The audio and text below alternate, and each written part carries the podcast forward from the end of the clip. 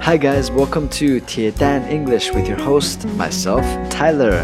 大家好，欢迎收听铁蛋儿英语，我是你的主持人铁蛋儿。Hey guys, welcome back. Thanks for joining again. I've got a word of the day for you. 每日一词来啦。All right, the word of the day is distract. Distract.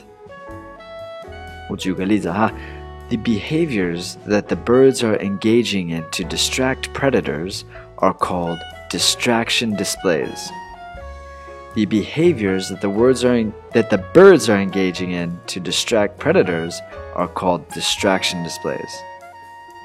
All right. If you guys need the translation, it's below. 需要看翻译的话，就在下面打了。